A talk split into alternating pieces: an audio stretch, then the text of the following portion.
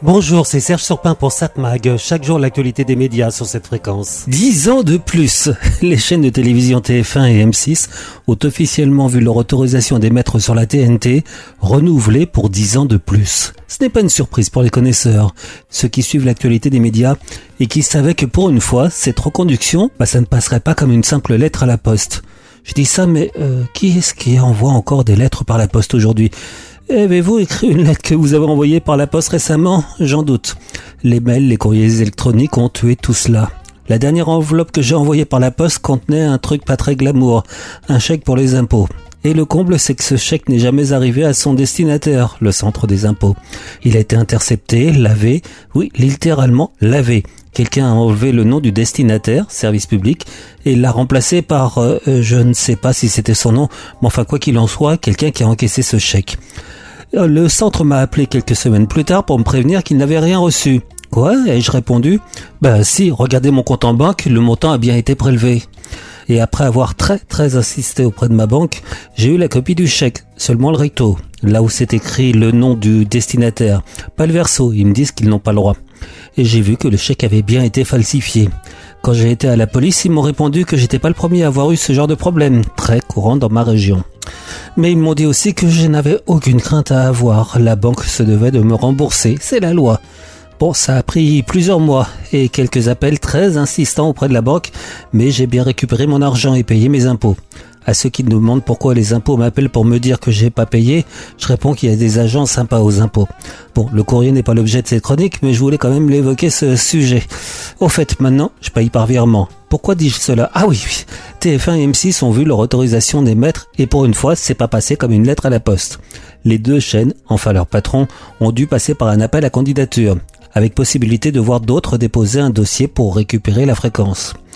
Pour TF1, il n'y a pas eu d'autre candidat que le détenteur de la fréquence depuis, depuis si longtemps d'ailleurs, le groupe Bouygues. Pour M6, ça a été plus compliqué. Xavier Niel et quelques autres, avec qui il s'est associé dans cette aventure, a déposé un dossier de candidature pour émettre sur le sixième canal de la TNT. Dossier qui n'avait aucune chance d'être accepté par l'ARCOM, mais qui a obligé les dirigeants de M6 à proposer des engagements supplémentaires. Mais TF1 aussi a rajouté quelques lignes dans son contrat. Pour l'ARCOM, chacune des deux chaînes continuera à proposer une offre de programme large et diversifiée, accordant une place significative à l'information. Les conventions comportent d'ailleurs des avancées importantes en matière d'engagement sociétaux et de protection des publics, qu'il s'agisse d'éducation aux médias, à l'information, à la citoyenneté numérique, de la parité homme-femme, de la diversité de la société française, d'accessibilité des programmes aux personnes handicapées ou encore de la transition écologique. Toutes ces obligations confortent enfin la place majeure de ces chaînes dans le financement et la diffusion de la création cinématographique, audiovisuelle et musicale. Enfin, rappelons-nous que ce renouvellement de concession entraîne que les deux chaînes ne pourront pas être vendues avant un minimum de 5 ans. Donc pour M6, pas de fusion ou vente, comme ses dirigeants l'avaient envisagé pendant un moment. 10 ans d'engagement pour TF1 M6, alors que rappelons-nous, Canal a demandé au contraire que son autorisation soit reconduite pour seulement 2 ans. Il faut dire que Canal Plus se demande si ça vaut encore la peine d'être sur la TNT. Ils ont si peu d'abonnés qui passent par ce canal. Pas évident de rester sur la TNT, sachant que, pour résumer, ça coûte une blinde pour émettre sur la TNT. Et, mais ça protège quand même Canal. Être sur la TNT apporte quelques avantages pas inintéressants. Pour TF1 et M6, c'est pareil, mais à une autre échelle. 7 Mag, l'actu des médias. À voir ce soir sur la TNT vers 21h sur TF1 la série Grey's Anatomy. Un sujet croustillant. France 3, des racines et des ailes. Le couronnement d'un roi. Eh oui, on va couronner un roi cette semaine. On va en entendre parler. France 5, la grande librairie. Seront présents ce soir dans l'émission Sophie Marceau pour son livre La Souterraine, Jean-Christophe Granger pour son livre Rouge Karma, Régis Geoffrey pour le dictionnaire amoureux de Flaubert. Également dans l'émission, un sujet sur Pierre Michon et son livre Les deux bonnes. M6 Top Chef, Arte, encore un roi, enfin une reine, Elisabeth, le biopic sur la fameuse reine. La première, c'est le film de Shekhar Kapoor de 1998 avec Kate Blanchett.